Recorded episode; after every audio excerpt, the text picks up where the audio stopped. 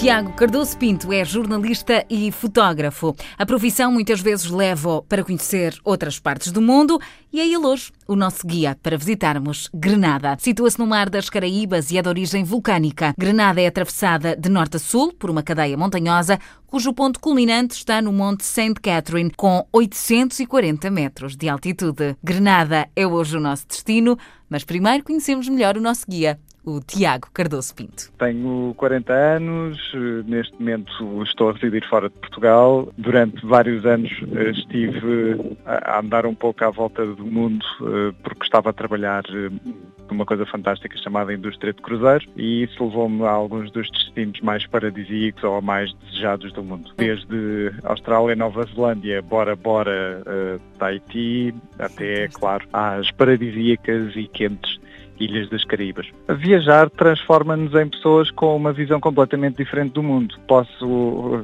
fazer aqui uma pequena confissão. Uhum. Acho que eu tinha por volta dos 20, 21 anos quando uh, me sentei um dia e pensei, ah, se calhar a gira era dar uma volta ao mundo antes dos 30. Geograficamente aconteceu. Não toquei em todos os continentes ainda, ainda uhum. tenho tempo, mas fui a alguns dos sítios que mais queria ver e mais, onde mais queria estar.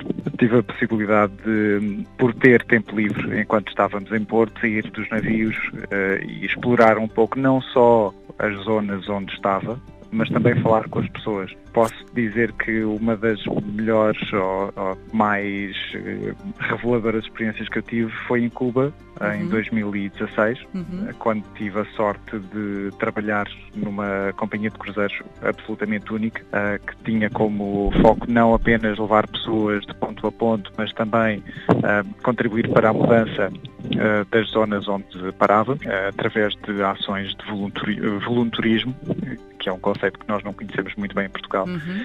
Uh, mas através de ações de voluntarismo, essencialmente em Cuba e na República Dominicana, ajudar a mudar algumas das vidas das pessoas. Ora, Granada tem aquele problema de ser, primeiro, uma ilha das Caraíbas, ou seja, uh, tudo circula muito à volta do turismo, da praia, e da visita às uh, riquezas naturais da ilha. Grenada é, é uma daquelas antigas ilhas do Reino Unido, continua a ter uma influência gigantesca uh, da cultura anglo-saxónica, mas uh, acabou por se tornar uma pequena perlazinha uh, no meio das Grenadinas, onde não, não param muitos navios é relativamente pouco explorada a nível uh, turístico, principalmente por europeus, porque se limita muito a, aos turistas do Reino Unido. Em Granada, uh, além da uh, habitual galinha, galinha está em todo lado nas Caraíbas, mas tens algumas tentativas interessantes de,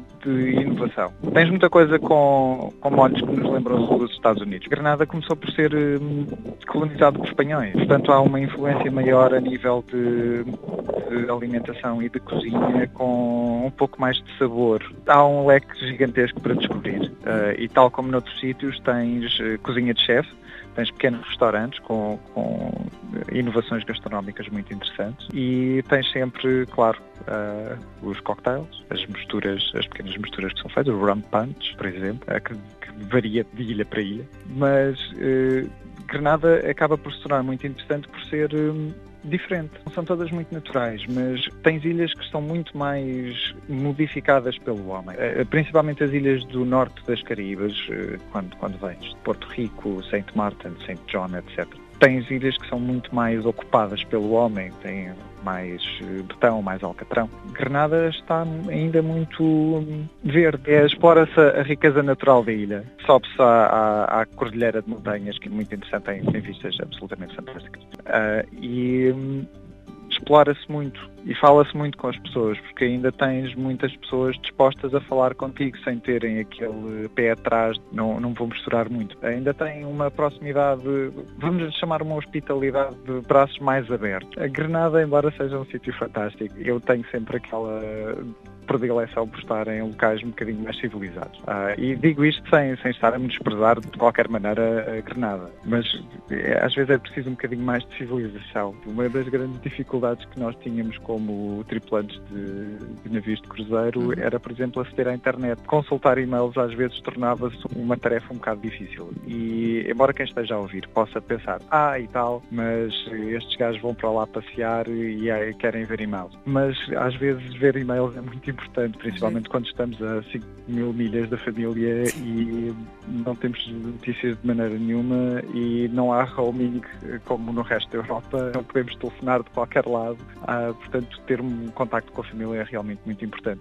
Granada foi descoberta a 15 de agosto de 1498 por Cristóvão Colombo, que lhe deu o nome de Conceição. Granada é também conhecida como a Ilha das Especiarias por causa da produção de noz moscada, da qual é um dos maiores exportadores do mundo. E o cricket é o desporto favorito por estes lados e tem até um estádio internacional para a prática desta modalidade. Para seguir o trabalho do Tiago, é só acompanhar o site tiagocardosopinto.com e amanhã rumamos a um novo país. Junte-se a nós.